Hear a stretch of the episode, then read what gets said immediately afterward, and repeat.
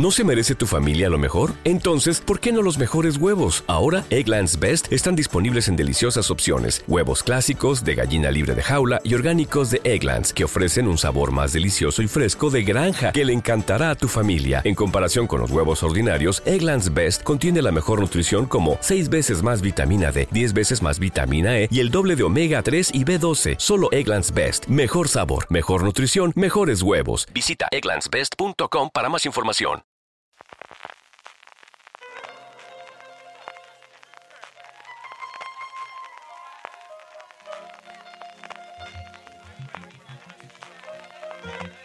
Estás escuchando Fuera de Series con CJ Navas.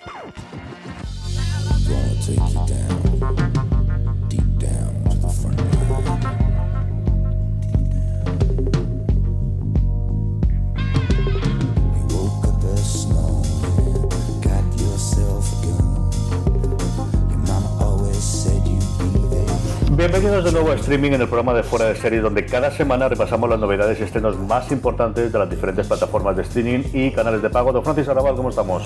Muy buenas, CJ. Pues nada, aquí otra semana más con la novedad del streaming, que ya se nota que estamos en pleno verano, ¿eh? Aunque como la semana pasada no tuvimos programa, un montón de noticias ¿eh? que hay por ahí. Se, se nota también el efecto TCA, ¿no? Desde y luego de que sí. upfronts y demás. Lo tenemos ya mismo, la presentación de todas las series, sobre todo las de cable, ¿no? Porque al final las de canales en abierto americanos sí que han presentado ya todos los estrenos y las novedades. Los de cable, alguna cosita han hecho ya el pasado mes de mayo y alguna vendrá ahora para primeros de julio, cuando sea su presentación en la prensa allí en Hollywood. Y sí se nota el calor, eh, tío. Ya se empieza a notar, ¿eh?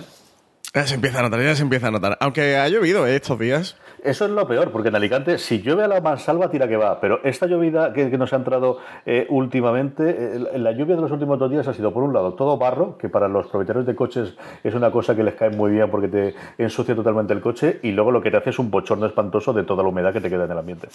Sí, estoy muy enfadado con la meteorología, CJ. Aprovecho streaming para quejarme a quien llegue esto. Estoy muy enfadado con estos días, jodiéndolo el fin de semana. Fui, fui a jugar al pádel y, oye, lloviéndonos. Menos mal, al final jugamos el partido, ¿eh? Eso sabes por qué es, ¿no? Eso es porque te pasa por jugar al pádel. Si hicieses Claro, cosas por de persona normal, en vez de cosas raras como jugar al pádel, no te pasa Ahora, lo voy a dejar claro porque sé que los oyentes son muy malos. Gané el partido, ¿eh? Que luego no me pongan comentarios de troleo, ¿eh? CJ que gané. y, y no era la Play 4. Lo que tienes que dejarlo claro es que no, No, no, era no, la. Play ni en la Xbox donde jugabas. No, no, no, tirando de muñeca ahí y, y de rodilla a lo que daba. Fanático, ¿eh? de- del pádel. En fin, vamos a ir como siempre, vamos a tener nuestro Power Ranking, vamos a tener lo más visto por la audiencia de fuera de series en la última semana, vamos a responder a un montón de preguntas interesantes como siempre de nuestra querida audiencia, que es la más guapa, más lista y más arreglada del mundo mundial, pero como siempre empezamos con nuestro repaso plataforma a plataforma, canal a canal y como suele ser normal de la casa, empezamos por Amazon Prime Video.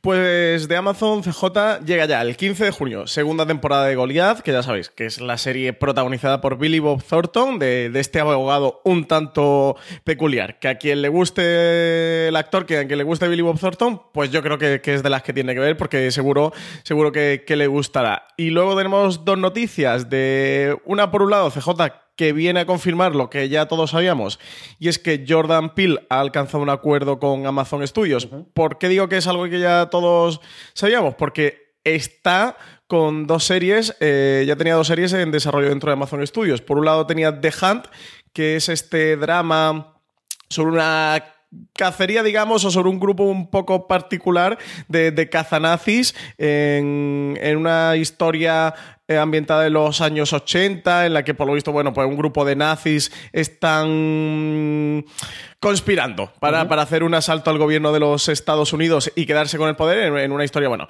eh, inventada. Y luego porque también está en el desarrollo de, de una serie documental sobre, mm, sobre el caso de... Ay, que ahora no me acuerdo cómo se llama esta mujer, CJ. el- la mujer que, bueno, fue un caso muy famoso que salió por televisión, eh, Lorena Bobbitt, por, por, por cortarle el miembro masculino a su, a su pareja. Así que ya tenía dos proyectos dentro de la casa y ahora, bueno, pues lo que se ha hecho oficial es que, que ya ha firmado un acuerdo con, con los estudios, con su productora, que es Monkey Pound, y, y bueno, un Jordan Peele que desde que desde que llegó a los Oscar con Get Out, lo, ha petado absolutamente. ¿eh? Total y absolutamente. Mira que, yo lo recuerdo de haberlo visto en, ese programa de sketch que tenía junto a... Ay, se me dio el nombre del, otro eh, actor, que es cierto que está funcionando muy bien a nivel eh, cómico, pero desde luego el que más carrera está teniendo últimamente es Jordan Peele. Em, también otro tipo de acuerdo que nos vamos a ver cada vez más frecuentemente, ¿no? El hecho de que un productor ejecutivo, en este caso, o una persona que te abra las puertas, que al final es pues el papel que ha hecho JJ Abrams en los últimos 10 años con Bad Robot, ¿no?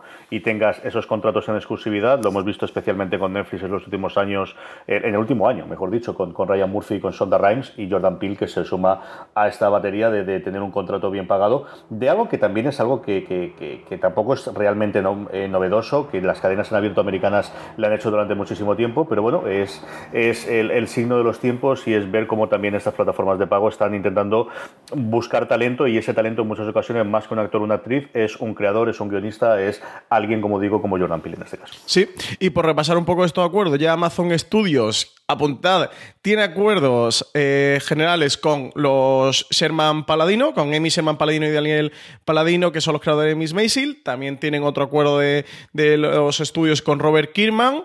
Tienen otro con Sharon Horgan, que es eh, la creadora de Catastrophe, y también con Gillian Flynn, que, le está desarrollando la serie Utopía. Ahora se le suma Jordan Peele. Así que nada, lista de creadores para Amazon Studios para desarrollar un montón de proyectos en esta nueva etapa que les toca vivir después de, todo lo que ocurrió con el, con el jefe ¿no? de, de producción.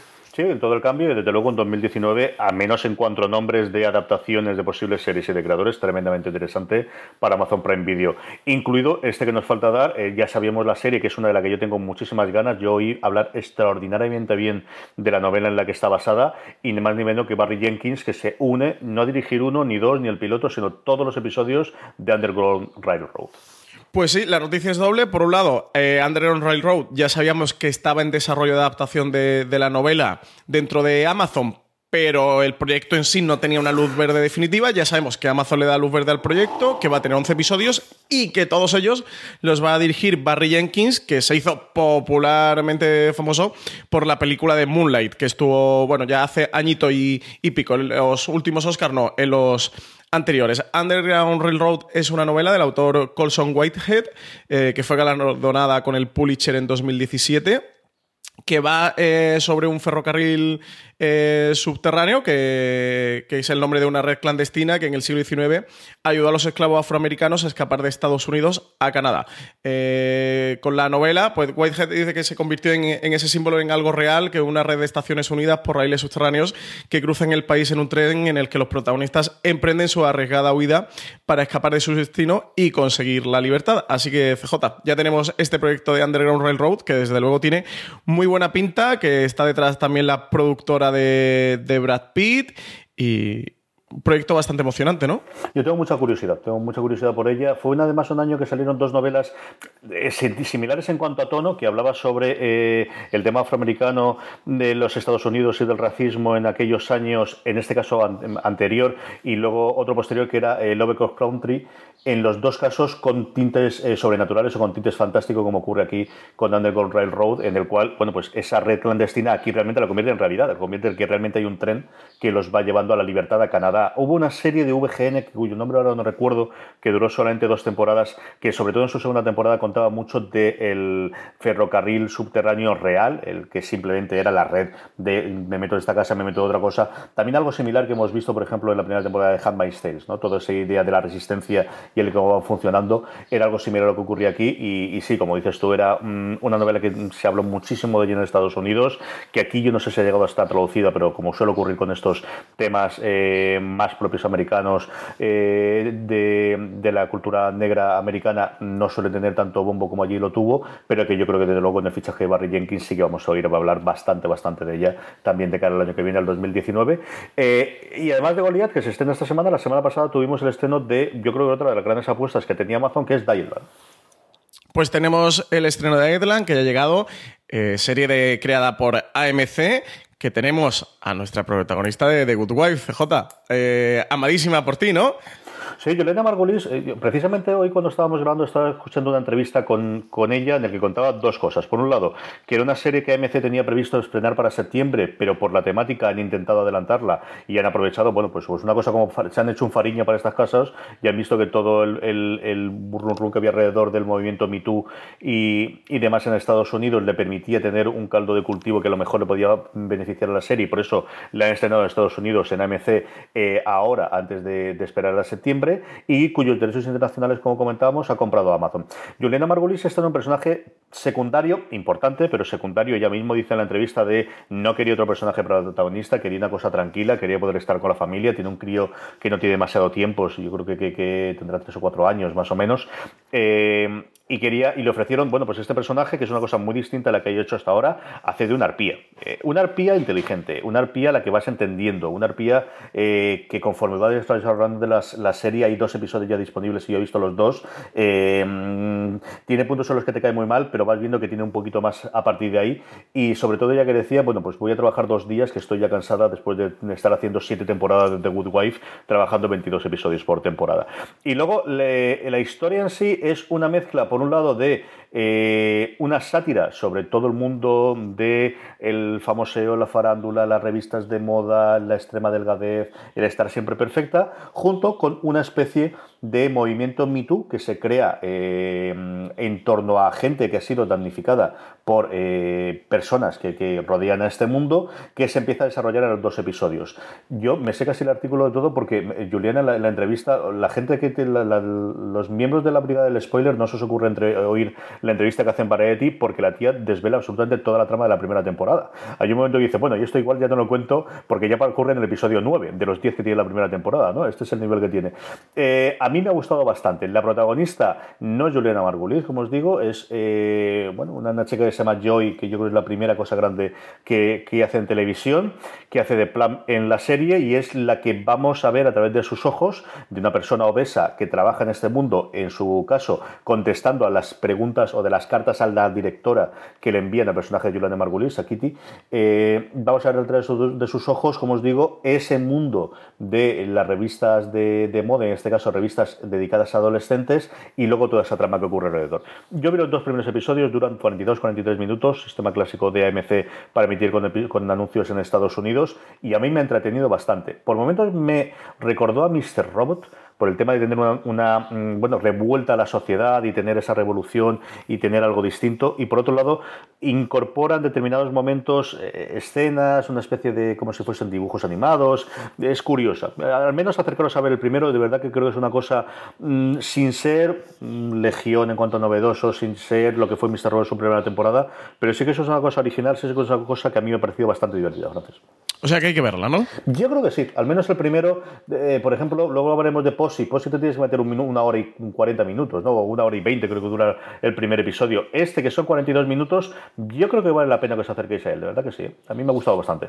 Y lo, todo lo del movimiento MeToo que se ha hablado alrededor de Island y tal, ¿tiene tanta importancia o es tan relevante dentro de la serie o son más lecturas a posteriori que se están no, sacando? En las dos, vamos a ver, yo creo que lo vas a reaccionar todo, pero en los dos primeros episodios hay dos partes de la trama. Por un lado es eh, la vida de ella y el, y el cómo alguien con su aspecto físico puede encajar en el mundo actual. Y por otro lado toda esta revuelta que está ocurriendo de hay unas vigilantes en el sentido americano de vigilante no de, de, del castigador por así decirlo que están cogiendo a personas acusadas de violación o acusadas de haber hecho eh, cosas que nunca fueron condenados y matándolos directamente no y, toda esa respuesta que se está haciendo a partir de ahí. Sé que ocurre un poquito más pero como siempre no sé cuánto contar a partir de spoilers pero sí que se crea una especie de movimiento radical de Me Too a lo largo de la serie que es una parte principal de la, de la narración. Uh -huh. Pues nada, le echaremos un ojo, que a mí no me, no me ha dado tiempo.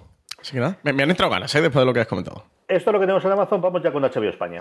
Pues HBO España estrena la segunda temporada de Klaus el 15 de junio y luego, sobre todo como novedades importantes, unas cuantas noticias que nos vienen de la mano de HBO o relacionadas con HBO. La primera, que Heathers, una serie que HBO anunció en España que es original de Paramount Network. Finalmente Paramount Network no va a estrenar. ¿Y, ¿y por qué? Porque los ejecutivos de Viacom han decidido eh, que no era el momento adecuado para emitir esta comedia negra sobre estudiantes de un instituto, eh, abusones y, que hay por medio pues, temas de bullying y de asesinatos y, todo ha surgido alrededor de teniendo en cuenta la, sensibilidad que hay ahora especialmente en Estados Unidos hacia los tiroteos en centros educativos con lo que ha ocurrido en los últimos meses. De HBO España no han dicho nada, ni que la vayan a estrenar ni que no, así que estaremos pendientes a ver qué ocurre con esta serie aquí, por eso, porque HBO España sí que tenía los derechos, pero en cualquier caso, eh, Paramount Network, que era la cadena original en Estados Unidos, ha decidido que, que, no va a emitir este remake de la película Escuela de Jóvenes Asesinos, CJ. Así que nada, esta serie se cae por todo lo que está ocurriendo. Pues el signo de los tiempos. Es decir, eh, en su momento la película se estrenó sin ningún tipo de problema. Ya había tiroteos en aquello. Bueno, a Moore le, permitió a través de su documental poder tener una carrera cinematográfica. Y ahora, pues es mucho más complicado. Y después de, yo creo que como mínimo dos retrasos de fecha debido a dos, dos tiroteos en Estados Unidos y del surgimiento del, movimiento adolescente que, ha surgido allí en contra de las armas, pues era, por otro lado, yo creo una posición lógica. De, bueno, pues a nivel de relaciones públicas la metemos en el cajón y si hay otro momento bien y si no, pues a ver qué ocurre con ella, lo ciframos como gasto y arreglado. Eh, según se comenta, CJ dice que van a intentar venderla a otra cadena que, sí que quisiera quedarse con ella y estrenarla. Por lo visto son los planes de Paramount, pero bueno, eh, está la cosa muy un poco rara en torno a, la serie. Lo que sí tenemos ya es una de las grandes apuestas de este año para HBO, que es Sharp Objects, objetos eh, punzantes, de cuya serie ya tenemos el primer tráiler. Pues sí, serie que se estrena ya el 9 de julio, está ya muy cerquita, se estrena en HBO España, esta miniserie, que está basada en la novela Heridas Abiertas, que es como la titularon en España. Esta novela de Gillian Flynn, la autora de bestseller como, como Perdida, como Gone Girl. Eh, ya tenemos el tráiler que podéis acercaros por fueraseries.com y echarle un vistazo. Un tráiler CJ, no sé si lo has visto, pero muy inquietante, bastante mal rollero de esta miniserie que va a tener ocho episodios, que están todos dirigidos por Jean-Marc Vallée, el que fue el director también de Big Little Lies y que no está en esta segunda temporada de Big Little Lies porque estuvo haciendo este proyecto de Sharp Objects, también cineasta conocido porque estuvo nominado al Oscar por Dallas Bayer Club. La protagonista es Amy Adams, que interpreta a Camille Pricker, una periodista que se ve obligada a volver a su ciudad natal para cubrir la historia del asesinato de dos adolescentes. Y en el regreso de Camille a su familia y a su pasado, va a marcar ese tono de thriller psicológico en el que las relaciones con su madre, su hermanastra y el recuerdo de, de su hermana muerta se van a mezclar en un turbio puzzle que tendrá que recomponer. También tenemos a Patricia Clarkson, a Chris Messina, a Elizabeth Perkins en el reparto. ¿Has visto el tráiler, CJ? Tiene buena pinta. A mí me apetece mucho verlo. Eso de miniserie no se lo cree absolutamente nadie cómo esto funciona. Y si no, que se lo explique a Jean-Marc y a Big Little Lies. Pero desde luego, como adaptación, tiene muy buena pinta. Yo no he leído la novela, pero es una de las series que tengo ganas de ver este año, desde luego sí. ¿Te has visto el tráiler? Sí, sí. ¿Qué te ha parecido? A mí me gusta mucho. Hostia, me pareció turbio. Dije, hostia, qué mal rollo da esto. Me gusta mucho. a ver qué tal está. Sí, sí, el trailer tiene muy buena pinta. Así que nada, eso. Acercaros por foreseries.com que ahí lo tenéis. Y luego dos noticias. La primera eh, sobre novedades de HBO. La primera, que era una noticia importante, hasta que llegó la segunda y ya evidentemente se la ha comido absolutamente todo. Gracias. Pues sí, para empezar tenemos que HBO está preparando una serie limitada sobre los programas encubiertos de asesinatos selectivos del Mossad, el FDI, que son las Fuerzas de Defensa israelíes, y el Shabak, que es la Agencia de Seguridad israelí, que según comentaba, bueno, pues es uno de los elementos básicos de la inteligencia del Estado de Israel desde su creación en 1948. La serie se llama Rise and Kill First, que es el. que coge el mismo título del libro bestseller que, mm, que adapta del escritor Ronen Berman. Ronen Berman es escritor del New York Times Magazine y periodista de investigación del diario israelí Jedioth Aronoth y contó con la cooperación sin precedente de, algunos de los ex primeros ministros israelíes, junto con más de 100 entrevistas que llevó a cabo entre jefes de comités de inteligencia, de seguridad y de defensa del Estado de Israel. Así que un libro que parece ser muy bien documentado, que fue un auténtico bestseller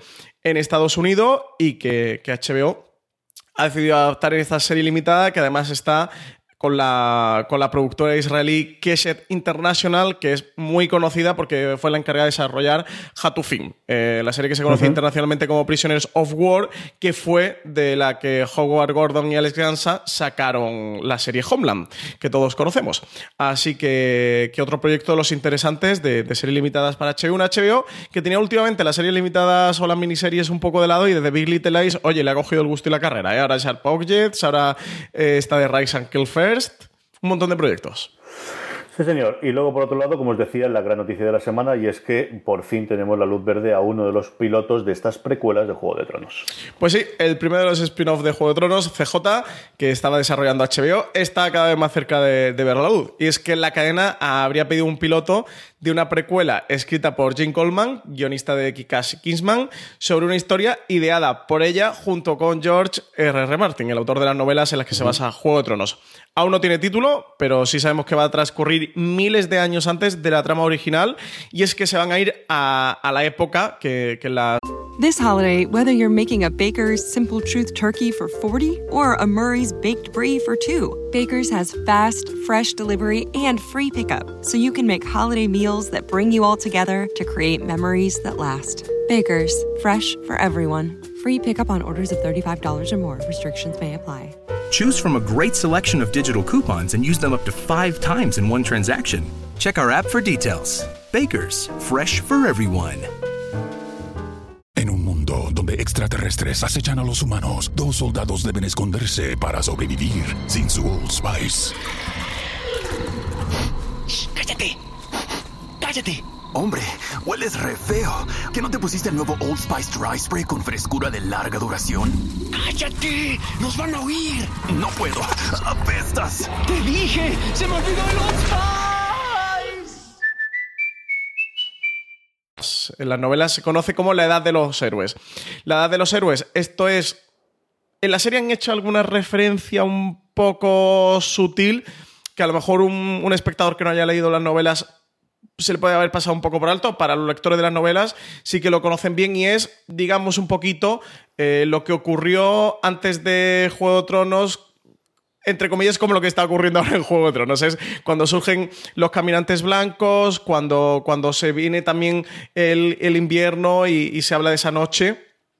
Eh, que, esa noche oscura, no, no recuerdo cómo le llaman la novela, esa noche. Eh, no, exactamente ahora, no, recuerdo cómo, cómo le llaman las novelas, pero bueno, que llega la, noche y, el invierno a, Poniente. Fue la época en la que está Bran el constructor, Bran Stark, el fundador de la casa Stark, que también se hace referencia en la serie porque fue quien construyó el muro ese muro que todos conocemos y que ya sabemos qué ocurre con él y no voy a comentar nada porque aún hay gente que es capaz de, acusarme de spoiler y, y, se van a ir a esta época. CJ, yo creo que después de todo lo que hemos especulado, que si la guerra del rey Robert y todo lo hecho que quizás en la serie se han hecho más referencia porque son los inmediatamente anteriores a lo que ocurre en Juego de Tronos, me parece muy inteligente, ¿no? Que se han ido como muy atrás con otro punto en el que pueden hacer otra, digamos, Juego de Tronos porque ocurren unos hechos similares y que serían, esos hechos serían la precuela de todo esto de lo que estamos viendo en Juego de Tronos. Así que si quieres darle continuidad a Juego de Tronos, hacer una Juego de Tronos 2,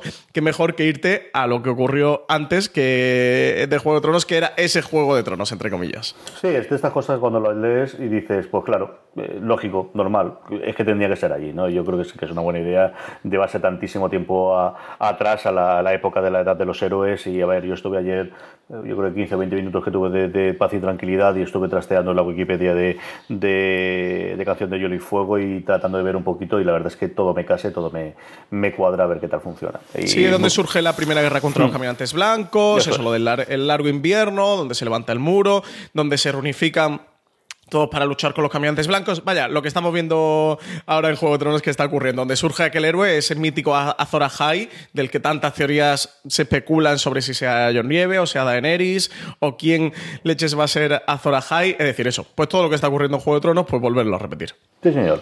Eh, por terminar con HBO, eh, Francis ha pegado un empacho de ver series de HBO y nos va a comentar en mm, sucesión, iba a decir, en orden, Succession, que se estrenó esta semana pasada, Posse, la nueva serie de Ryan Murphy que aquí ha comprado HBO eh, para España, y por último, Trash, que has terminado de verle, creo que te gusta bastante. Empecemos por Succession, Francis.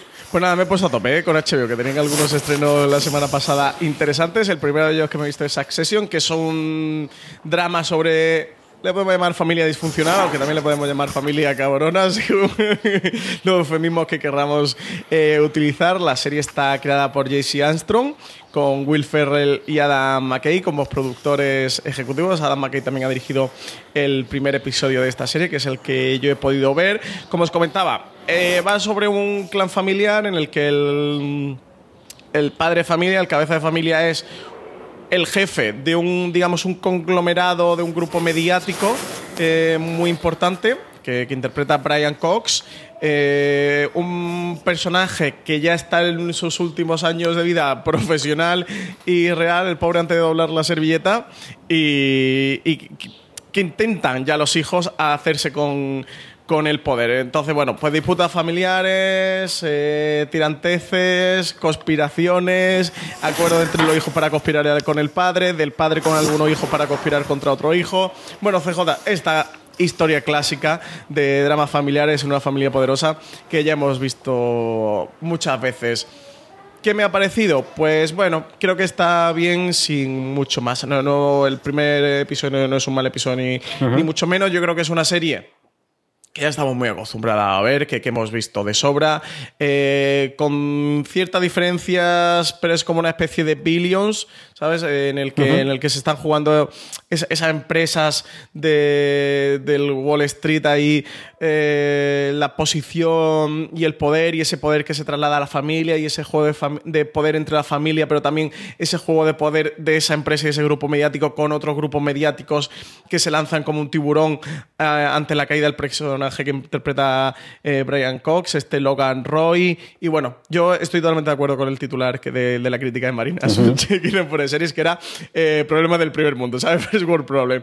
No sé, a mí me cuesta mucho empatizar con este tipo de historias. Como no he heredado ningún grupo mediático CJ, desgraciadamente, ni soy hijo de ningún multimillonario. Y sobre todo, al final creo que esta serie te funciona si los personajes están muy bien construidos y son muy interesantes. De si la historia te queda muy lejana, pero que los personajes es realmente interesante, porque al final el poder y la intriga es una historia mm, universal y del ser humano. Tenga el dinero que tenga, es el, el Rey Lear, ¿no? Por ahí latente de William Shakespeare. Pero el problema es que eh, tampoco son tan interesantes estos personajes como para empatizar con ellos. A mí, desde luego, no me ha matado y también te digo que, que no, me, no voy a continuar con el segundo episodio. Si llegan por ahí críticas de lo buena que es Accession, pues ya le daré una vuelta. Y como apunte de si alguien lo ve, oye, qué nervioso me ponía las cámaras haciendo zoom, creyéndose un documental indie, me ponían muy nervioso y, y me estaba matando. Pero nada, pues este es Accession. CJ, tú échale un vistazo, a ver a ti qué te parece. A mí es un mundo que me gusta y es un tipo de series. A mí Billions, por ejemplo, es una serie que me gusta, pero que, que siempre voy dejando y que luego vuelvo a ver y, y vuelvo a pegar un arreón cuando se estrena la siguiente temporada y, y tomándomelo como un divertimento, la verdad es que es una serie que siempre me ha gustado. Así que intentaré ver al menos el primer episodio. Y de seguro que sí que quiero ver, pero este es verdad que, que con el follón que tiene al final lo he podido ver. Es qué tal está la cosa al final. Pues a mí me ha gustado bastante. Eh, me gusta bastante la dirección del primer episodio, que es de Ryan Murphy. Que, hostia, que, que bien dirige Ryan Murphy, tiene que dirigir más cosas. bien. Mi Hostia, niño lo hace todo bien. No hay qué nada que no haga bien el tío. Yo, el, el tipo de gente que odio, porque. Joder, porque que son muy buenos. Es que no. no, no A la gente buena no hay que odiarla. Nos deja, hay, hay nos que deja mal a los demás, Hay que seguirla, hay que tomar copia de ellos. Hay, que- hay Es que nos deja fatal el cabrón. odiarla, No, bueno, de todo tipo de la viña del señor. Es que nos deja fatal, nos deja fatal. Eh, el primer episodio está dirigido, es un- de verdad un, un deleite a nivel visual. Como creo que es una serie de Ryan Murphy en todo lo bueno y en todo lo malo.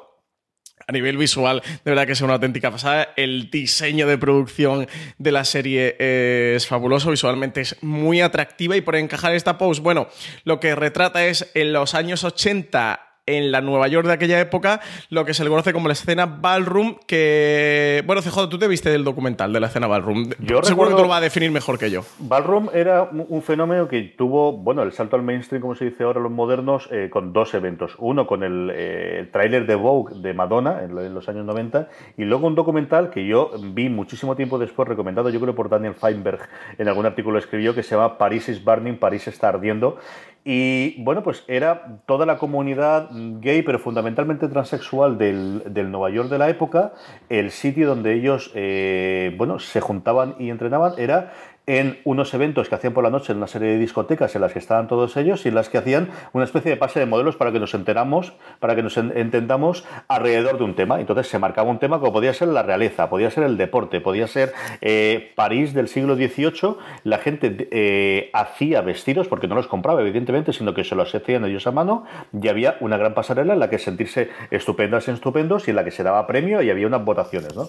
Ese es el mundo eh, junto con... era ese momento en el que podía expresarse como ellos mismos por comparación con cómo tenían que estar ocultándose constantemente el resto de los días el resto de las horas de su semana, es lo que narraba Paris Barney. Y yo recuerdo comentar de a ti, es, es, de estas cosas que te abre de decir, es un mundo que yo no conocía que existía absolutamente nada, de decir, eh, es como si fuese otro planeta totalmente distinto al que yo he vivido en, en esos tiempos. ¿no? A mí me, me, abrió muchísimo los ojos, recuerdo que fue una cosa de estos documentales que te, que te crean pozo, que te dicen, leche, una cosa que yo desconocía por completo y que por lo que he podido ver yo el episodio y sobre todo los trailers, trata de, recrear pose, ¿no?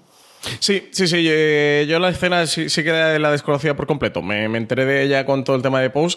Eh, en cuanto a la temática, que era lo que te comentaba, creo, que sí, eso te, da mucho para que Ryan Murphy cuente todo lo que quiere contar. Eh, la producción ha sonado bastante porque reunía el elenco transgénero más grande que ha habido jamás en una serie de televisión. ¿Y qué es lo que pasa? Que la forma de todo lo hecho de todo lo que tú has contado es eh, como muy superficial, ¿no? Es todo eh, muy de, de, cara a la galería y creo que ese es el punto de inflexión que puede tener la serie, el equilibrio entre mostrar aquella escena que de forma o de envoltorio es muy superficial, pero que encierra o que engloba un asunto muy importante, que era la vida de, de aquella comunidad LGTB en, en aquel momento, ¿no? En el Woodhouse Nissan offers a variety of SUVs and crossovers to fit your lifestyle. Whether you're looking for an SUV with high towing capability or a crossover with all wheel drive, you can expect a variety of safety features, plenty of seating, ample cargo space, and innovative design to tackle virtually any adventure. Explore the Nissan lineup of SUVs and crossovers featuring Rogue, Rogue Sport, Kicks, Murano, Pathfinder, and Armada. Visit one of our two Nissan locations or shop online at woodhouse.com. Nueva York de los años 80, con unas vidas tremendamente duras. A, mí me repele un poquito del primer episodio sin hacer spoilers, que tiene creo que dos tics, ¿no? Dos eh, checklists de reflejos de la comunidad LGTB que creo que, y viniendo Ryan Murphy, le debería haber dado una vuelta y no hacer algo tan cliché. Y sí que lo vi y dije como, Ryan Murphy, ¿en serio? que estamos en 2018, hazme algo más, algo más un poquito más elaborado. A partir de ahí, el momento que entras en la serie, creo que si se van por contar cómo es la vida de aquellas personas y lo que realmente están pasando y sufriendo, que es muchísimo, y el primer episodio, si te metes a analizar un poquito lo que está ocurriendo detrás, es bastante duro dentro de ese alivio, de esa escena de disfrazarse, como tú comentabas, ¿no? De la realeza o de somos, venga, somos ejecutivos de, Wall Street, mm. eh, creo que le puede quedar una serie muy interesante y que cuente eh, cosas muy duras y dentro de un envoltorio visual muy atractivo. Así que a ver qué tal. Yo desde luego estoy loco porque llegue esta semana el segundo episodio y ponerme a verlo. Así que sin duda sí que lo recomiendo. Un primer episodio que como es marca de la casa NFX, que es la, cadena que le emite en Estados Unidos, se va a la horita 20, si no recuerdo sí, mal. Sí, sí, es bastante son, largo. Son, vamos, dos horas con anuncios en, en, Estados Unidos. Y por último, como os comentaba antes, una serie de la que hablamos bastante al principio, pero que luego recayó un poquito y yo creo que al final te gustó bastante Trash, ¿no, Sí, sí, sí, por eso quería comentarlo, porque ya conseguí terminarla, que se me quedaron los dos últimos episodios por ahí un poquito descolgados con todo lo que ha llegado en las últimas semanas. Y una serie que creo que a mitad de temporada, sobre todo quinto y sexto episodio. Se te hace un poquito de valle, un poquito cuesta arriba, porque la serie entra en una especie de letargo en el que la trama no avanza demasiado y como espectador puede llegar a un punto de aburrimiento de no tener claro hacia dónde quieren llegar, que tiene, que ya lo comenté aquí, un séptimo episodio que es fascinante y un noveno que está muy bien, en el que van concluyendo la historia, y un décimo que, que es una especie de, de un, un episodio que se llama Consecuencias y en el que te va a contar todo lo que ocurre alrededor de aquel caso del secuestro de John Paul Getty III. Yo de verdad que es una serie que creo que merece mucho la pena, que está muy bien dirigida, los episodios de Aníbal son fantásticos, que el guion al final tiene mucho, ah, mucha retraca de, con todo lo que ocurre alrededor, sobre todo con esa familia del magnate John Paul Getty y con un Brendan Fraser, CJ, que sí era creo que en el segundo episodio, ¿no? Donde él tenía mucho protagonismo y estaba fantástico, el décimo CJ. Si no vas a ver la serie, te digo que aunque sea ponte el décimo, que más eso es el epílogo, ¿eh? es el epílogo directamente de la serie, ya se ha cerrado toda la trama y este es, vamos a ver a partir de aquí lo que ocurrió y qué supuso eh, todo el secuestro de John Paul Getty. Tercero, para la familia de John Paul Getty, también para los secuestradores, también para Italia y para muchas cosas que, no quiero contar porque sean spoilers. Te digo verdad, que, sé que a ti te gustó mucho lo del tema de Brendan Fraser. Si no te vas a ver la serie, ponte el décimo, porque rompen la cuarta pared de una manera bestial. Ni Deadpool, ¿eh? eh Brendan Fraser eh, en este último episodio de Trust. Él está muy bien, de verdad. Entiendo ahora ya lo de las nominaciones para los Emmy, que cada vez suena más fuerte y no me extrañaría que estuviera. Él se sale, se sale en ese episodio y creo que es un episodio realmente interesante. Y de estas series, eh, lo que comentábamos un poco de post atrás, ¿no? Que, que, sí que deciden dar ese pasito y explorar y hurgar y meter el dedo en la herida y, contar un poco más allá y que a mí son particularmente las que, las que más me gustan. Esas series que al final te dejan un pozo eh, al cabo de los meses. Así que sí, sí, sí, sí que recomiendo sin duda atrás. Poneros con ella, ¿eh? de verdad, poneros con ella. Sé que a lo mejor algún episodio se hace un poquito largo, alguno vaya a saber de esto por dónde tira, seguramente más. El quinto y el sexto son los más áridos, pero el final de temporada está muy bien. Y oye, y el primero es una pasada. Si alguien no ha visto ni el primer episodio, el primero es una pasada. Y tiene un plano secuencia de cuánto, CJ, de 5, 7, 8, 10 minutos. de, de, Danny Boyle, de oye, que soy Danny Boyle y que he venido aquí a hacer una serie de televisión FX que se llama Trust. Gano dineros y voy a enseñarlos. Así que está muy bien, de verdad, acercaros a ella, que, merece la pena. Es que CJ lo que hablaba mucho, él era el Pic TV. Y, con muchas series me da pena. Y lo, lo he comentado mucho con The Terror, que hay tantas series tan, tan, tan buenas que estas series que son muy buenas, como Lumin Tower, como de terror, como Trash, pero que no tienen ese siguiente nivel, ese, ese nivel de 10. Por decirlo de alguna manera, al final se quedan ahí tapadas en un segundo plano y sé que me da mucha pena. Pues son series muy interesantes. Vamos con Movistar Plus, que tenemos no uno, sino dos estrenos esta semanita. Pues cuarta temporada, eh, el 11 de junio eh, de Poldark, que ya llega a Movistar Plus, una serie que va creciendo año tras año. Y la tercera, de Animal Kingdom, 15 de junio, una serie que también va cogiendo cada vez más fandom. Oye, en el grupo de Telegram están con Animal Kingdom que no paran. Así que, ¿tú, llegaste a ver algo de Animal Kingdom en su momento? No, mira que a mí es, tampoco. es una actriz que me encanta de siempre, de todo lo que le he visto a ella en, su momento en cine. Y, la temática en sí, eh, un rollo de, de, de antihéroe o así, de, con ella central, me recuerda mucho a la segunda temporada de Fargo, por ejemplo, con el personaje que tenía eh, se me ha ido el nombre del apellido de ella, eh, me atraía, pero no, se me coló en el, hueco y ahora ya, pues esto, con tres temporadas se me viene para arriba, pero bueno, a ver si, si saco un tiempo y, vuelvo a ver alguno de la primera. Porque además yo creo que es una serie que, que, a mi mujer le podría gustar, igual este verano la puedo enganchar para, para verla conjuntos. Y luego otra de las series con la que me pasa siempre esto de que me quedo descolgado y cojo a prisa y corriendo para, para ver la, la temporada anterior antes del estreno, Better Call Saul ya tenemos por fin fecha de estreno. Pues sí, tenemos fecha de estreno confirmada, que nos han preguntado muchísimo en, el Power Rankings. Oye, todos los que nos habéis preguntado el Power Ranking, ¿cuándo se, estrenaba la, cuarta temporada de Better Call? De hecho, creo que alguna vez respondimos y que creíamos que seguramente sería para septiembre. Pues no, 6 de agosto. Eh, se adelanta al verano, principio del mes de agosto. Lo han confirmado a través de la cuenta de Twitter de, Better Call Saul, de la serie, la cuenta oficial de, la serie. Así que nada, 6 de agosto que tendremos, que, vendrá Movistar Plus, que es quien tiene los derechos de, primera emisión en España. Sabéis que luego pasa a Netflix, pero que suele tardar un añito en llegar o algo así la temporada siguiente.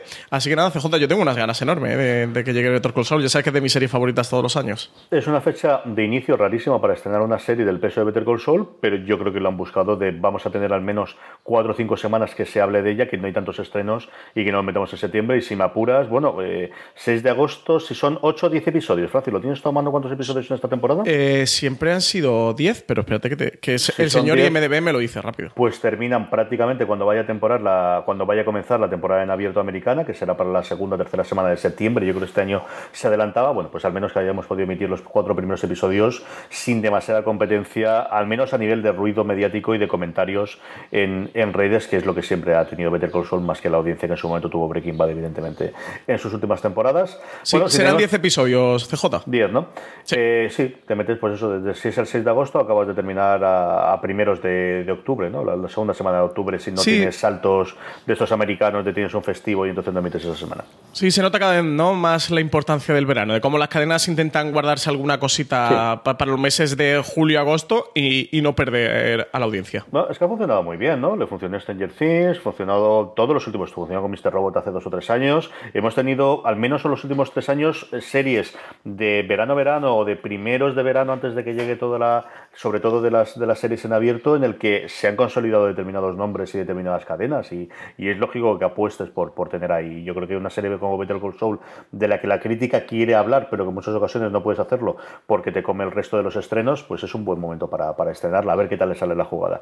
Vamos con Netflix, que como siempre tenemos una retaíla de estrenos y más todavía noticias y, y curiosidades alrededor. Pues tenemos 12 de junio, primera temporada de Champions, esta serie que, que se está haciendo conocida porque está creada por Mindy Kaling después de terminar de Mindy Project, que, que está acabando esta, esta última sexta temporada, creo que es, que en España emite Canal Cosmo, va a estrenar este Champions, tiene una temporada de 10 episodios de 30 minutos, está protagonizada por Robert Constanzo, Anders Holm, Andy Fabré y Mindy Kaling, también está dentro de la serie, es eh, como os comentaba, una serie producida por Mindy Kaling y Charlie Grandi, que está dirigida por Michael Alan Spillers, que está dentro de la cadena NBC y va sobre Vince, eh, un hombre que tiene todo lo que desea, que está soltero y es dueño de uno de los gimnasios más grandes de Brooklyn y comparte apartamento con su hermano Matthew, pero las cosas se van a complicar para él cuando un día Prilla, su exnovia de la secundaria, le comunica que tiene un hijo de 15 años y le pide que se haga cargo del joven para ver si en un par de meses eh, con su padre biológico le componen un poco la rebeldía que está desarrollando este adolescente. Así que nueva, nueva serie para Mindy que desde luego habrá que acercarse, ¿no? A, echarle un ojo. Este, en mi casa, ya te digo yo que como mínimo el primero lo veremos, si no toda la temporada, sí. Comedia con Mindy casi seguro que la vemos. Y luego tenemos otra serie, otra comedia de la NBC, CJ. Además, Netflix se está convirtiendo en nicho de comedias de la NBC. ¿eh? Tenemos The Good Place, llega Champions, también llega Marlon. Primera temporada el 14 de junio. Es eh, una serie que trata sobre el divorcio más amistoso e imaginable. Un padre despreocupado pero amoroso que se va a moldar a su nueva vida de soltero con sus dos hijos y una ex que, que sí que tiene los pies en la tierra. No, no como él. La serie está creada por Christopher Monian y Marlon Wayans y protagonizada por This holiday, whether you're making a Baker's Simple Truth turkey for 40 or a Murray's Baked Brie for 2, Baker's has fast, fresh delivery and free pickup, so you can make holiday meals that bring you all together to create memories that last. Baker's, fresh for everyone. Free pickup on orders of $35 or more. Restrictions may apply. Choose from a great selection of digital coupons and use them up to five times in one transaction. Check our app for details. Bakers, fresh for everyone. Si estás buscando un buen podcast de análisis y debate en tu idioma, te invito a que escuches Pulso y Péndulo. Yo soy Carlos Curbelo. Y yo soy Fabiola Galindo. Todos los jueves analizamos temas de actualidad en Estados Unidos y Latinoamérica. Fabi y yo no siempre estamos de acuerdo, pero sí tenemos un objetivo común. Queremos servir como antídoto contra las noticias falsas y la polarización. Pulso y Péndulo. Busca nuestros episodios en Apple Podcast, Spotify o en tu aplicación favorita. los actores Marlon Wayans, Essence Atkins y, y Brescia Webb. Yo he visto la primera temporada completa porque lo metíamos eh, a través de Hulu y era una cosa que veíamos. Marlon Wayans es lo más parecido a un Eddie Murphy que os podéis encontrar a día de hoy. La serie es él. O sea, si él nos cae bien, no hay absolutamente nada que hacer. Y es un, una mezcla entre Eddie Murphy y hasta cierto punto el, el, el, padre o lo que hacía en su momento Bill Cosby en, en, en, en el show de Bill Cosby, ¿no? Eh, el padre colega, el padre guay, pero que cuando tiene que sentarse se sienta. Es una comedia tremendamente divertida, sobre todo si cae de bien. El, como te digo, hay momentos en los cuales ves, sobre todo los críos, que se están muriendo de risas de las payasadas que está haciendo Marlon Wayans, de todo el elenco y de toda la saga de los Wayans, que hay como 5 o 6 a día de hoy haciendo series. Es una serie entretenida, a mí me gustaba mucho más otros. Blackies me parece mucho mejor comedia, por ejemplo, también eh, tratando de familias negras, o incluso, bueno, el. Ay, se me dora el nombre del, de este que se canceló también por NBC, pero yo creo que tiene su público y, es una comedia que yo creo que si os cae bien él os, os divertirá muchísimo y una para reírse mucho. Y luego, 15 de junio, quinta parte de Ranch, que yo creo que ya de esta no hace falta comentar nada, ¿no?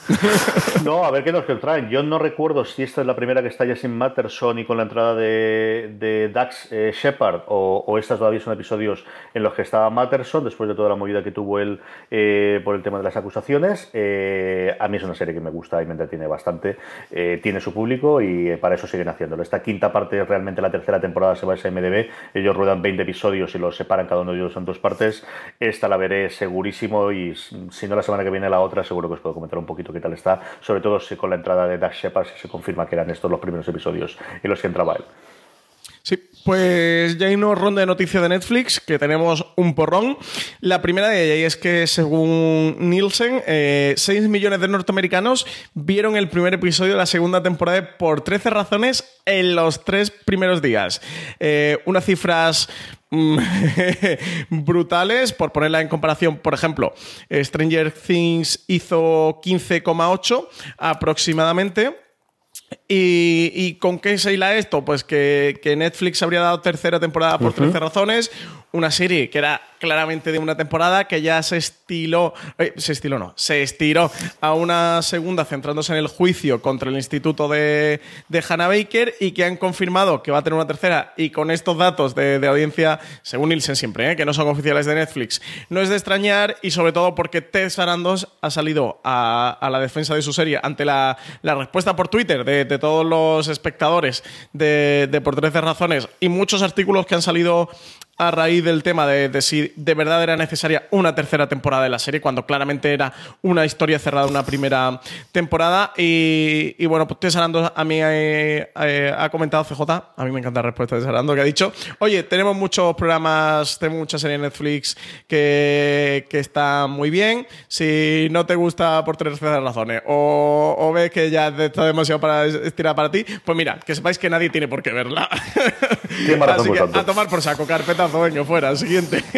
Tiene razón No, al final, si se la ha renovado por la tercera temporada después de la oleada de críticas negativas, yo no he leído ni una sola, no te digo buena, te digo que no fuese mala de esta segunda temporada. Algo tiene que ver, y algo lo que tiene que ver es lo que ni tú ni yo, ni nadie lo que han escrito sobre la serie sabemos, que son los números que ha hecho. Sí, sí, sí, totalmente. A mí me ha hecho mucha gracia. Yo eh, no he visto absolutamente nada de por tres cerradores, pero sabiendo lo que veo de la historia, es verdad que, evidentemente se nota que, está muy estirada y bueno, pues que al final eh, esto es un negocio como, cualquier otro y no nos olvidemos, y, esto no es solo arte, esto es una producción que mueve muchísimos millones, que si la serie funciona muy bien y los espectadores siguen viéndola, pues ellos dirán, pues ¿por qué no le vamos a dar más por 13 razones? Y ese es el problema del, creador y de la mesa de guionistas de, seguir haciendo una historia interesante. Pero desde luego que me hizo mucha gracia las palabras de, de Sarandos de, oye, que hay muchas series en Netflix que están muy bien, que por 13 razones está muy bien, pero que si no queréis seguir viéndola, pues oye, que, que, no os obligamos de Netflix a que, a que la veáis, tenéis otra serie. Y mira, oye, pues toda la razón, señor Sarandos. Más noticias sobre Netflix y renovaciones y posibles nuevas series. Pues tenemos por un lado que Locan Key y esto está por ahí rumoreándose, salió en The Hollywood Reporter y CJ parece que sí. Lo que pasa es que esto, oye, no lo han jugado tantas veces con Locan Key, con la adaptación del cómic de Locan Key, que ya no sabemos eh, cómo va a acabar la cosa, pero parece ser que finalmente podría tener luz verde eh, dentro de Netflix. Eh, así que nada, yo por mi parte sí que darle un poquito un, voto de, de, confianza, porque ya sabes las ganas que tengo de ver esto. CJ, yo sé que tú eres bastante más precavido que yo, ¿no? Y que tú todavía no te lo terminas de creer. Yo en esto soy como Marina con Deadwood. Cuando veo las imágenes del rodaje me lo creeré. No pienso comentar nada más sobre Locan Key hasta que no vea las imágenes de rodaje y si me apuras hasta que vea el piloto. Si me apuras, ya en el, nivel al que estamos hasta que entonces. Mientras tanto, yo doy todas las noticias que haga falta, sigo diciéndolo muchísimo, me gusta el cómic y, lo grande adaptación que puede ser, pero ya nos han roto el corazón demasiadas veces, Francis, ya más veces, ¿no? Ya no, ah, hay, necesidad, Pero eh, hay que tener un poquito de, esperanza depositada aquí en, el señor César Altos y en Netflix. No sé, yo creo que cuando Netflix se ha metido de por aquí por medio, pues, igual que Hulu te tontea con mil proyectos y se queda con tres al final de, los 27.000 noticias que salen eh, de proyectos que están estudiando y viendo y barajando y guiones y desarrollando. Netflix, oye, cuando salta la noticia, eh, se las queda. Netflix para esto tontea poco y tiene los objetivos bastante claros. La que ya sabemos que sí que va a tener una temporada más en Netflix es The Rain, que ha sido renovada por una segunda temporada. Y bueno, yo creo que esto para sorpresa de nadie, ¿no? La serie eh, creo que sí que, ha funcionado bastante bien y cumplía con los objetivos que se habían propuesto desde la plataforma. Y luego, tercera noticia, y es que Shonda Rhimes anuncia cuál va a ser su primer proyecto dentro de, Netflix, y es que va a adaptar la historia real de Anna Delvey, que es eh, la joven estafadora que engañó a la alta sociedad de, Nueva York. La, adaptación va a ser de, mm, de un artículo publicado por Jessica Pressler en el New York Magazine que se llama How Anna Delvey Tricked New York's Party People. Y era una, la chica era una joven rusa de 26 años sin un dólar en su cuenta que consiguió engañar a la alta sociedad de Manhattan y estafar a varios bancos haciéndolos creer que era una rica heredera alemana. Actualmente está en prisión y esperando juicio. Y desde luego, no, CJ, la historia es muy apasionante. Y oye, esto para Shonda Rhimes nos puede hacer maravillas. Buena serie para Shonda, sí, señor. Y por último, una mm, noticia a caballo entre eh, Netflix y Movistar Plus, por lo que afecta a España, porque es de esas series originales de Netflix que los, cuyos derechos de primera emisión en España tiene eh, Movistar Plus, a través del acuerdo, yo creo que recordar que es con Sony, no me acuerdo quién es el que ponía la pasta. Orange is the New Black, su sexta temporada llegará el 27 de julio. Pues sí, una sexta temporada que parece estar marcada por un cambio de, de prisión. Esto ya parece vis a vis, ¿eh? Ya es Orange is the New Black la que copia vis a vis, sin al revés, CJ. eh, una sexta temporada parece que va, que va, a dar un giro de trama importante. En cualquier caso, vuelve el 27 de julio, que también es otra de las series junto a Better Call Saul, de las que más no habéis preguntado de, oye, ¿cuándo se estrena la nueva temporada? Pues nada, ya lo tenéis. 27 de julio, marcarlo en el calendario. Esta es otra de las que tengo curiosidad cuando sepamos el acuerdo de Movistar y de Netflix. Yo creo que para esto nos llega, pero de cara a diciembre, cuando se estrena la última de House of Cards, que sigue teniendo el derecho de primera emisión eh, aquí Movistar Plus, si va a permitirlo también tenerlo en Netflix o no. Tengo curiosidad por ver qué va a ocurrir en ese caso eh, en, en, España.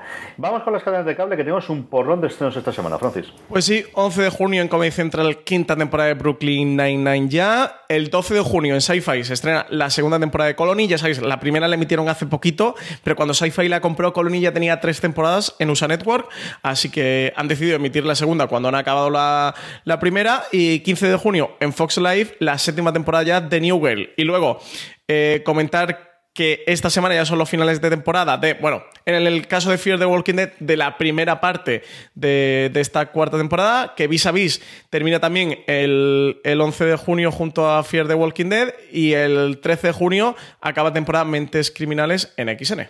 Uh. Por otro lado, estrenos. Tenemos en TNT Final Space, del cual hemos visto los dos el piloto, Francis. Sí, hemos visto el piloto Final Space, una comedia animación de, de TNT, original en Estados Unidos, de TNT aquí en, en España. Eh, que se estrenó el pasado viernes, que lo hemos visto el primer episodio. Y CJ, ¿qué te pareció a ti este Final Space? A mí me ha parecido, antes tú comentabas la crítica de Marina y aquí voy a tirar yo también de la, que más sabe de series para estas cosas. Eh, Marina hablaba de una serie con mucho potencial y eso es lo que me ha parecido. Me parece un buen punto de planteamiento, tampoco quiero contar demasiado eh, para no spoilear, tampoco es que sea un grandísimo spoiler de qué iba la, serie, ¿no? Ves que es una aventura espacial con un protagonista, que hay por ahí un, robot y que hay una nave y que hay algo que le encuentra por ahí en medio un ser de esos abrazables, como él dice en la pero bueno, hay un poquito de trasfondo alrededor. Y yo sí que quiero advertir que lo que quieran, los que crean que van a tener un Ricky Morty no es tan alocada como Rick Morty, es más es más Boya Horseman en la parte de, la soledad y en la parte de, de él estar aislado y de, de, los sentimientos personales, y luego es más un space opera, con, con un McGuffin bastante grande que descubriremos también en el primer episodio. A mí me ha entretenido bastante, no me he muerto de risa en ningún instante, también es cierto que Rick and Morty siempre tengo dos o tres carcajadas de morirme de risa, normalmente con una referencia pop y alguna cosa así. Es una en la que me ha gustado, me ha atraído y desde luego ver el siguiente episodio. Me ha, me ha gustado mucho, Francis.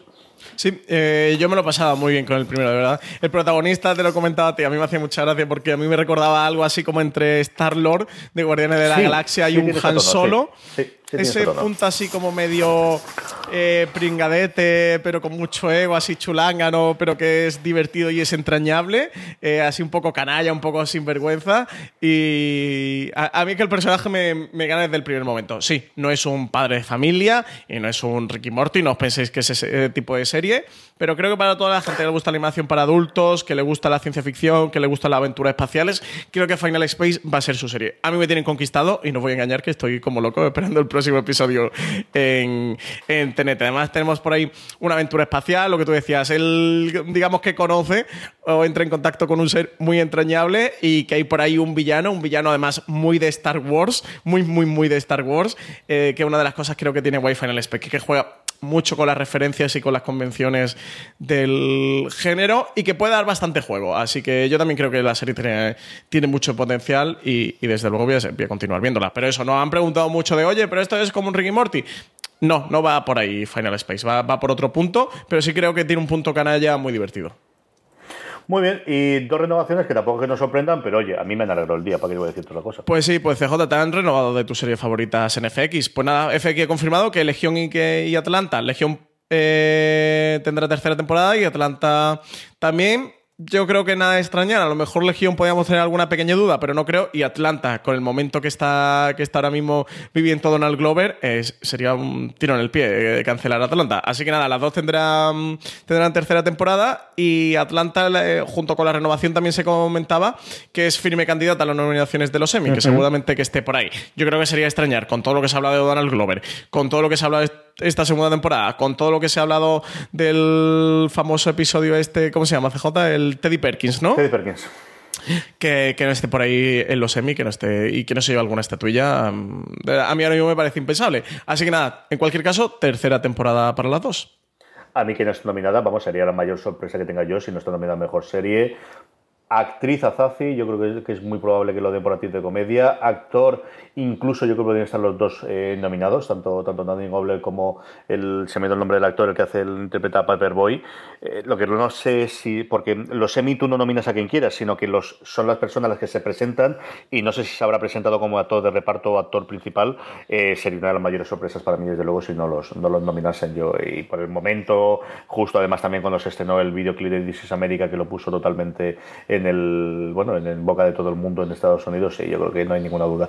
Y luego, pues un poquito más cercano para acá, no tanto la confirmación, sino que ya ha comenzado el rodaje de la cuarta temporada de Fox y tenemos esa duda con Maggie Cimantos. Sí, eh, vis a vis. Bueno, ya, ya, sabíamos desde que se estrenó la tercera temporada que tendría una cuarta, ya han comenzado el rodaje. El personaje de Maggie Cibantos, y para los que estáis viendo la serie, es más que duda. Duda, ¿por qué? Porque está rodando las chicas del cable, entonces tendrá que ver si, si tiene algún encaje para, para rodar esta cuarta temporada de vis a vis, que está por ahí un poquito en el aire. Yo creo que también eh, desde Fox, con todo el tema de la promoción, están jugando con, con, con esta línea de, de si Maggie Cibantos está, no está o cómo, o cómo va a estar. Y los que estáis viendo la serie o los que habéis visto esta tercera temporada ya sabéis por dónde van los tiros. La serie ha sido un auténtico éxito de audiencia, eh, ha cosechado hasta 2,3 millones de espectadores eh, que, han llegado a ver la serie en, algún momento, casi 600.000 espectadores en el sexto episodio y bueno, pues desde Fox están desde luego pues contentísimos. Es una de las ficciones más vistas en España de las cadenas de pago. Así que nada, rodaje de cuarta temporada de Vis a Vis, CJ, que a mí no me extrañaría rodando ya que quizás llega un octubre, ¿eh? Me alegro muchísimo que le haya funcionado tan bien, de verdad. Estas cosas, sabes que, como te salga una mal te puede romper totalmente el, paso de la industria, lo pasó a Canal Plus en su momento, y el hecho de, tener este éxito hace que apuesten más por la producción nacional, a mí es una cosa que sabes que me encanta. Vamos con las recomendaciones y cerramos la parte de las noticias de las novedades, Francis. Pues yo me voy a quedar con la serie Mindy con esta comedia de Champions. J, además no tengo así muchas comedias, llega Netflix y bueno, creo que puede ser una cosa divertida. Me voy a quedar con esta, a ver qué tal me sale. Yo voy a recomendar dos comedias también, así hacemos un monotemático, Brooklyn Nine-Nine y New Girl, Brooklyn Nine-Nine que está de dulce, New Girl que fue una de las mejores comedias en su momento, la segunda tercera temporada, que acaba ahora y yo creo que es un buen momento para aquellos que la dejamos de ver en, en algún instante reencontrarnos con ella. Y luego otra, y aquí se me vas a permitir que me salte un poquito el guion, pero esta pasada semana tuvimos la desgraciada noticia para los que eran muy seguidores de él, de, la muerte por suicidio de Anthony Bourdain. Eh, a mí me ha dejado tocado, o sea, yo sigo tocado, de verdad, no lo digo de broma, es una de estas cosas que te sorprenden y que ocurre con gente en la que jamás has conocido ni has estado que tú sepas al menos a menos de 500 kilómetros de ellas, pero que de alguna forma u otra te ha hablado tu forma de pensar y has compartido muchas horas de él porque he visto prácticamente todo lo que ha caído en mi mano y he leído todo lo que ha caído en mi mano de él. Yo os recomiendo encarecidamente su Kitchen Confidencial o Cocina Confidencial, creo que ese título aquí, eh, que es el libro que le hizo saltar a la fama, y luego cualquiera de sus documentales, tanto los que hizo en su momento en Travel, que aquí creo que lo tenía en Viajar, eh, que eran, ahí se me dio el nombre, No Reservations, sin reservas, o el más recientemente que estaba haciendo en CNN, que era eh, partes desconocidas, Parts Unknown.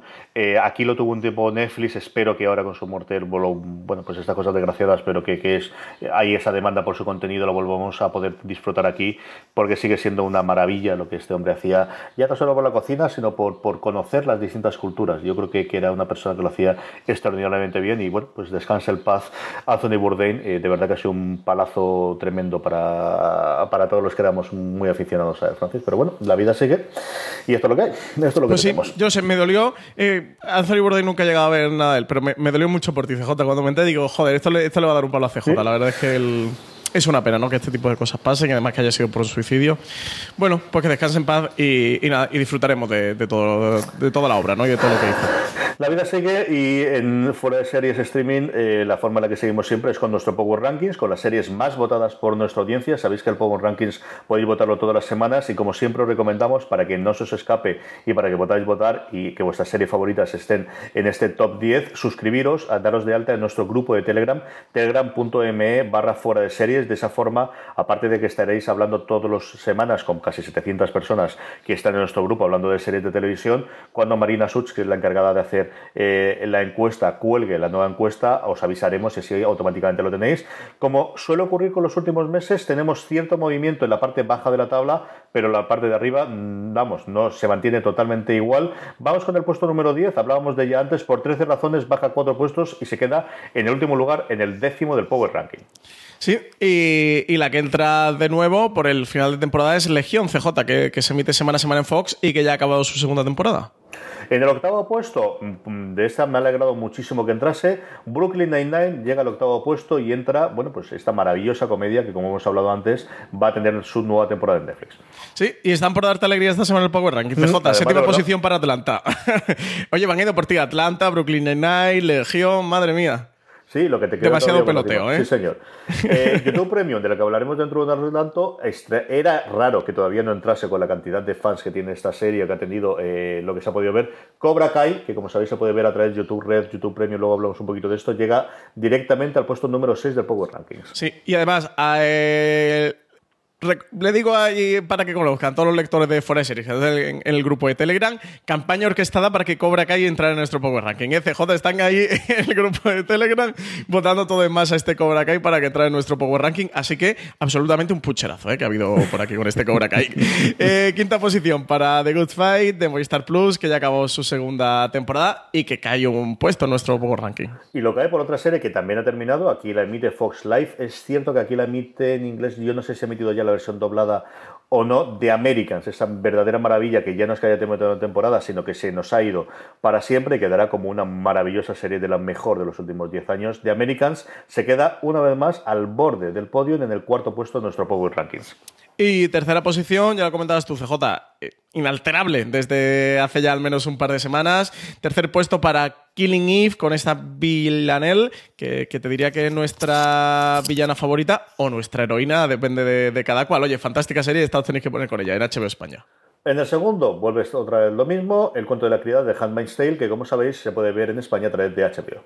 Y primera posición, cómo no, cómo no, CJ, cómo no, para nuestros androides favoritos de Westworld, con Dolores Abernathy, con Peter Abernathy, con El Hombre Negro, con Maeve y con todo el elenco, pues hay primer puesto para Westworld, la serie de HBO España, que ya ha emitido su...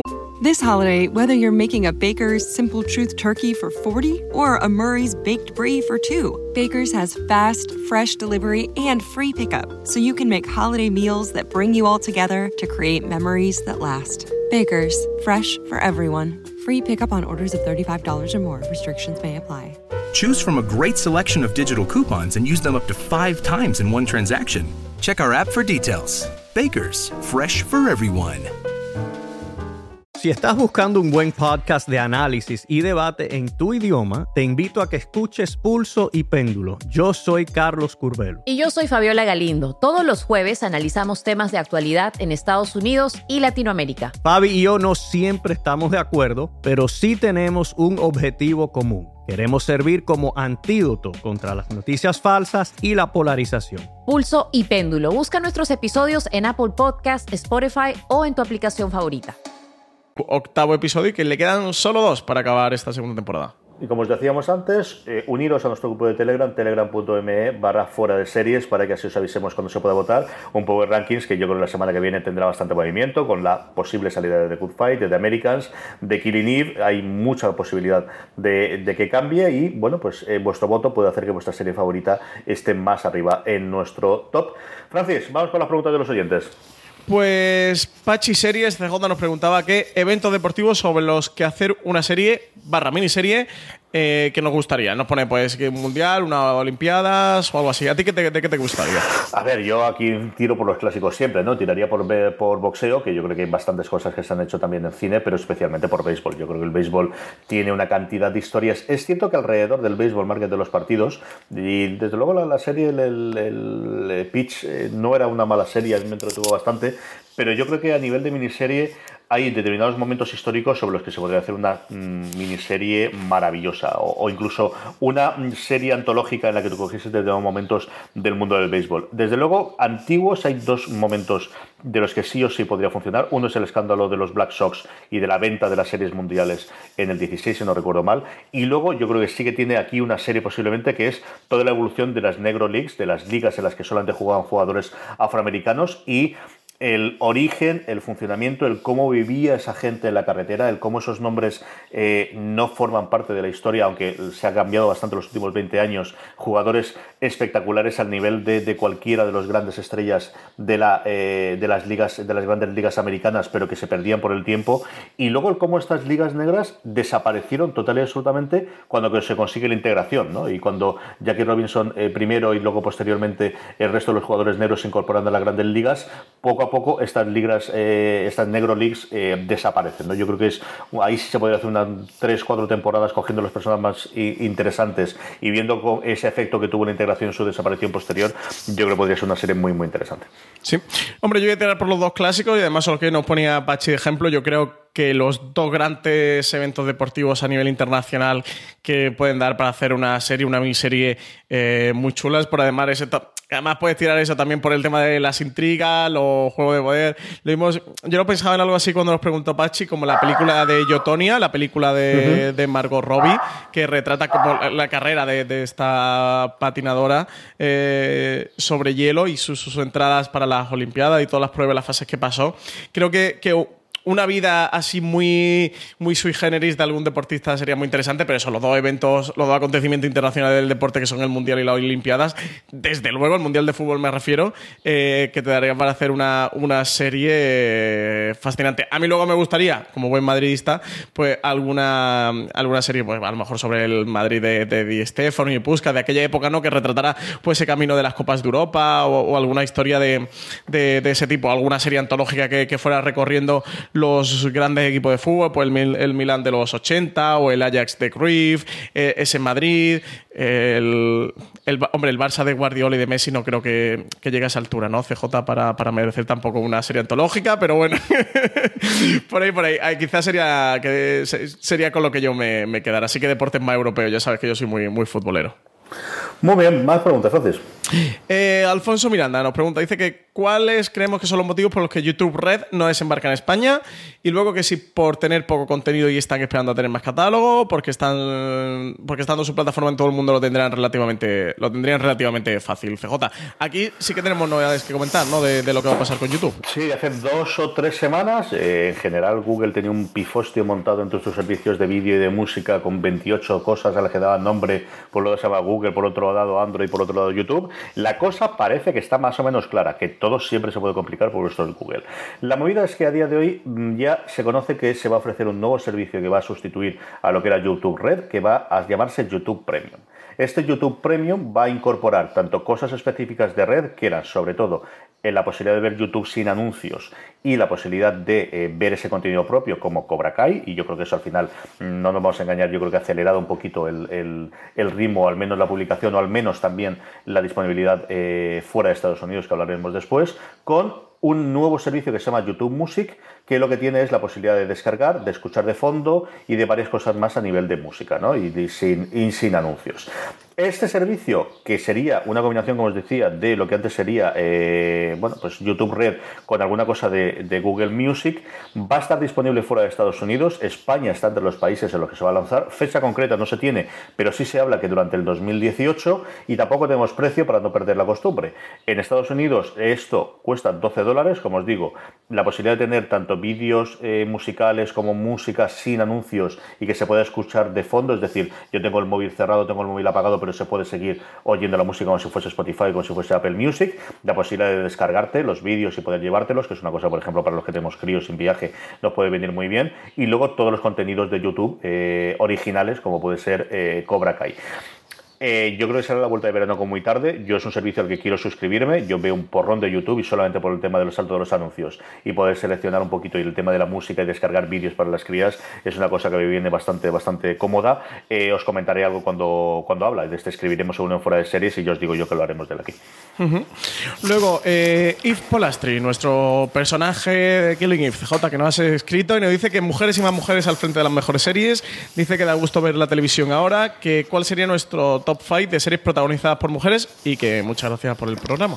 Pues ya que empezó a hacerla, pero es que me gusta tanto el tema que yo creo que vamos a dedicarle un top. Vamos a ver cuándo reiniciamos el, el, hacer tops y, yo creo que es una cosa para dedicarle un programa con tranquilidad y con, y con paciencia y además que no solamente estamos Francis y yo, que tengamos a alguien más de invitado para hacer este top, no sé si 5 o 10 de, series protagonizadas o creadas, también habría que ver por, por mujeres.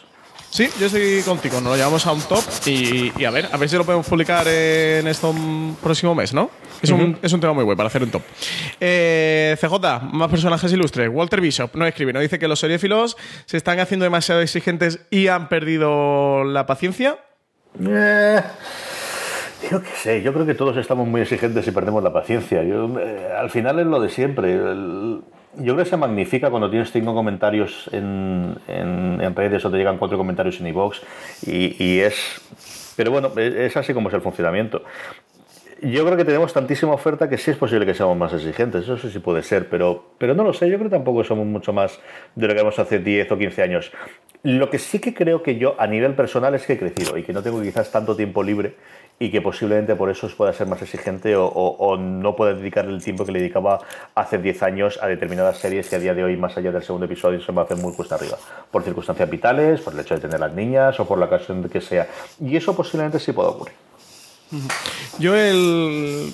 Ahí le la pregunta de el otro día estuve hablando con una jefa de prensa de un canal y me decía, no, dice, joder, es que ahora es mucho más difícil todo y vender una serie, encajarla, porque los críticos tenéis el, el morro más fino, ¿no? Y bueno, lo miráis todo y os fijáis mucho, pues, que si en el guion, en la dirección, en los actores, en la historia, en la trama, y es mucho más complicado. Y luego los espectadores cada vez tienen más cualificación, han visto más series, y yo creo que sí que estamos en ese punto en el que entre comillas, porque al final no dejamos de estar en una burbuja, pero todos vemos series, cualquiera ve series, todo el mundo eh, tiene ya un contacto con series, ha visto bastantes series, ha visto bastantes series de las buenas y de las ya, entre comillas, clásicas. Y CJ, yo creo que sí que te haces un poquito más refinado, desarrolla más el gusto, cosa que por un lado me parece fantástico y está genial. Luego, por otro lado, creo que el tema del PIC TV, de, que haya tantísimas series de televisión que antes había 15, 25, 40 una cantidad de series que podías ver en un año, al menos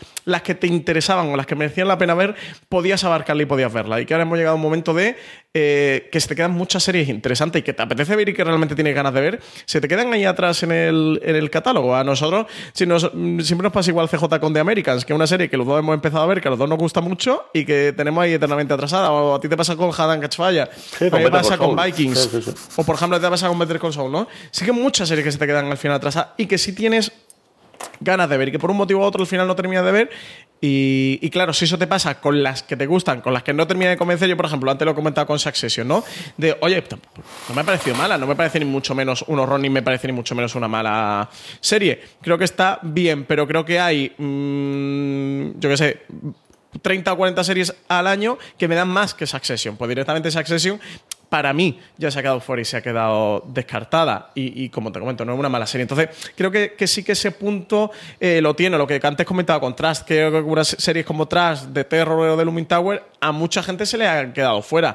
Y no son malas series, pero no son series a lo mejor para muchos imprescindibles. O de las 10 mejores series al año, que es lo que le da tiempo a ver, ¿no? De las 15 o de las 20. Entonces, creo que sí que estamos en ese momento que es un poco complicado para los creadores y para las cadenas y para las series de destacar o de tener ese punto de, de imprescindibles, ¿no? De esta tienes que verla, esta tienes la obligación de verla. Pues creo que entrar en esa terna es más complicado por una cuestión de proporción, y es que cada vez hay más y más series. Pero es que es algo que ocurre con todo y, lo aceptamos, es decir, lo aceptamos que no podemos leer todas las novelas. Yo me encantaría leer todas las novelas de, como mínimo las nominadas a los Hugo Nebula y en novela y novela corta y nunca consigo hacerlo. Eh, igual que todas las cosas de todos los discos que salen del género que sea tuyo favorito o todas las revistas o por no hablarte de todos los cómics y no me da tiempo a leerlos todos. Yo creo que sí que tenemos y eso lo hemos hablado varias veces, ¿no? Si nunca hemos, nunca hemos podido ver todas las series, pero sí tenemos la sensación de que al menos todas las que valía la pena las podíamos ver hace 10 años. Y eso yo creo que sí que es un cambio significativo que, todavía nos falta cambiar el chip. Igual que no puedes ver todos los canales de YouTube que sean interesantes. Yo no puedo ver todas las reviews de juegos de mesa, que es una cosa que a mí me fascina ver en YouTube. Eh, yo creo que en serie nos falta dar ese paso. De, fue mentira. Nunca fue verdad que vieses todas las series. No. Veías todas las que hablaban tus amigos o las que a ti te parecían interesantes. Pero ahora ni siquiera eso puedes hacer y eso es una cosa que mentalmente yo creo que nos cuesta aceptarlo. Sí, sí, sí, estoy totalmente de acuerdo contigo. Luego, Big Mackey. Eh, ah, no, no, disculpa que me he saltado uno. Eh, Virginia Dreira nos preguntaba sobre un drama político español que para cuándo. Y sí que tenemos dramas españoles políticos en desarrollo. Hombre, yo creo por un lado, y, me he acordado ahora, Crematorio no, no, es exactamente un drama político, pero sí que tiene un trasfondo político eh, e interesante. Y luego tenemos a día de hoy dos cosas en desarrollo que tengo curiosidad por ver. Una cosa para Mediaset eh, que se llama Secretos de Estado, del que hablamos, que es bueno, pues la llegada de un nuevo presidente de la Moncloa y todo lo que ello lleva, que yo creo que va a cambiar mucho el tercio de lo que se pensaba en su momento ahora con, con la llegada de Pedro Sánchez, a ver cómo venden la serie y sobre todo cuánto lo van a acelerar, porque yo creo que el efecto Sánchez le puede venir muy bien a la serie eh, de cara al estreno. Hablamos antes de, de Land, yo creo que aquí puede ocurrir igual. Y luego, una de las series que más me atraen a mí del panorama patrio que tenemos para el próximo es la serie eh, protagonizada por, por Javier Cámara, guionizada por Diego San José que va a estrenar TNT, que se llama Bota Juan, de un mm, secretario de Agricultura que se presenta en las primarias de, su partido, que también con el trasfondo del PP, conforme está el patio, también puede tener eh, muy pegado a la realidad. Yo, esa serie me apetece muchísimo verla, Francis. Sí, están ahí Javier Cámara, en los guiones está Diego San José, o sea que, que desde luego la serie, primera serie de producción propia de TNT, promete, promete bastante. Y no han nombrado la embajada, CJ, no sé por qué te ha dejado la embajada por ahí. Porque nunca fue un trama político. Lo metieron así, pero luego sabes que no. Es que esa sí la Madre Dios. Y sabemos que no lo es. Madre Dios, que, la embajada. Hostia, que nos la vendieron como. como House of Cards, ¿no? No recuerdo. Había un, en aquel momento un drama político a nivel internacional muy potente, no sé si era House of Cards, que decía: La embajada, esto es, esto es el House of Cards español. Digo, madre de Dios. Eh, valente colada, ¿no? nos metieron con la embajada. Eh, Big Mac, y ahora sí, nos pregunta CJ que, qué serie de nuestra infancia recordamos con más cariño y si la volveríamos a ver o preferimos mantenerla en el recuerdo. A ver, yo he puesto aquí dos, que son las primeras que me venido a la cabeza. Una, yo vi una serie de animación que luego me ha costado horrores encontrar y solamente en alemán, que se llama Doctor Snuggles, que era un doctor loco, que vivía en una casa que se movía, que hacía cosas rarísimas. He visto trocitos después en, en YouTube he encontrado la canción eh, que está en alemán. Y sí es una serie que vería. De hecho, es una serie que busqué para ponerla a mis hijas y no soy capaz de encontrarla, aparte de que la calidad eh, a día de hoy pues es eh, desastrosa comparada con cómo se veía entonces. Y luego yo tengo mucho recuerdo de la canción, no tanto de la serie, de Tristeza de Amor. Tristeza de Amor es una serie que vi en mis padres cuando yo era bastante pequeño y es de las primeras que recuerdo acercarme a ver o de, yo creo de algún verano dejarme ver alguno al principio, de ver y no enterarme de absolutamente nada, pero eso de, de Concha Cuetos y en la radio y hablar compassadamente y sobre todo la canción inicial de, de Camacho, que, no sé por qué me encantaba esa canción, esas son, y desde luego que también volvería a verla. Yo tengo un empeño personal y profesional, porque es una cosa que quiero el año que viene, voy a dar clases en, en la universidad, de, voy a empezar a darle a la gente audiovisual de rescatar los grandes clásicos de televisión española. Es una serie que me he empeñado que de alguna forma u otra tengo que poner, igual que Anillos de Oro, igual que Brigada Central, igual que alguna de esas series de los 80, 90 de, de televisión española. Y sí, yo en mi caso personal volvería a ver cualquiera de estas dos series. Claro, yo aquí tengo dos puntos. O la de animación que veía muy de pequeño. Yo soy de la generación de, Dragon Ball y de Oliver y Benji y de Willy Fogg y de los mosqueperros y de todo esto.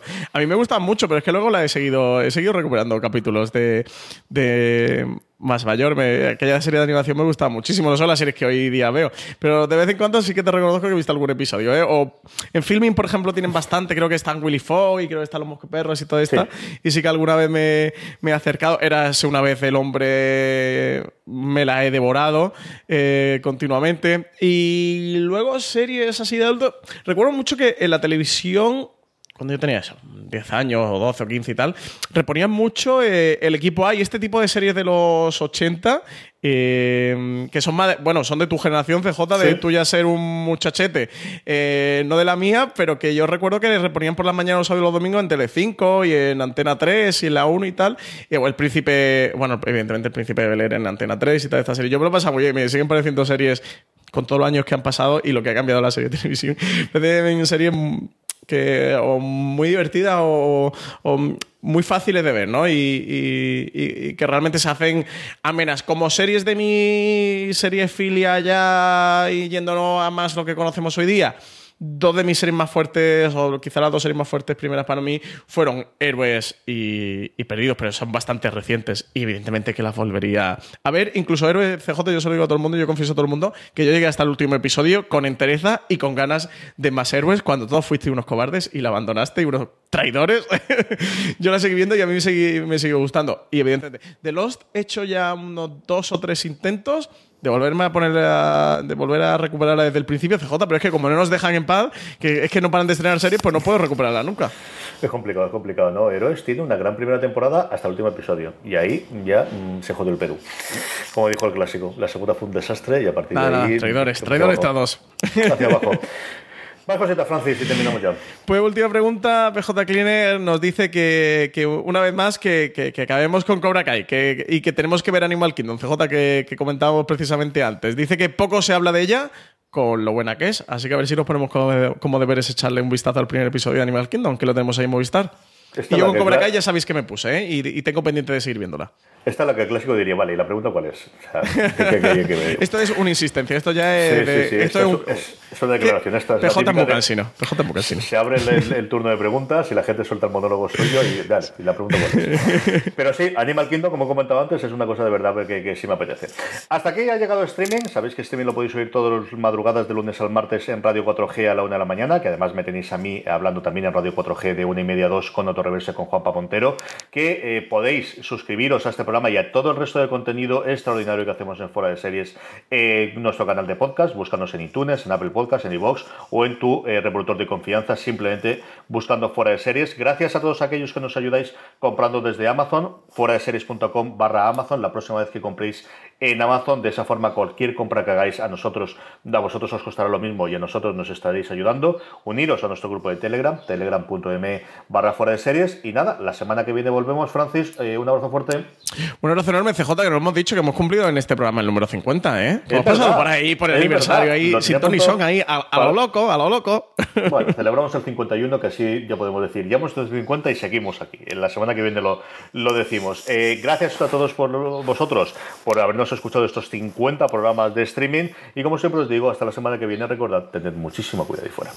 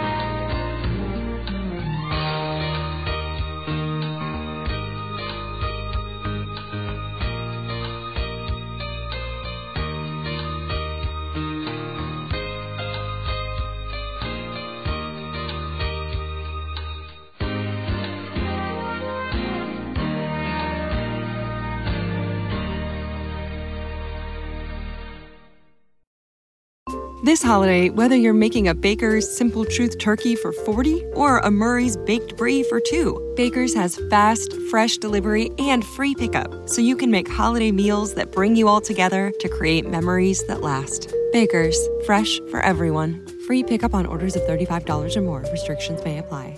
Choose from a great selection of digital coupons and use them up to five times in one transaction. Check our app for details. Baker's, fresh for everyone.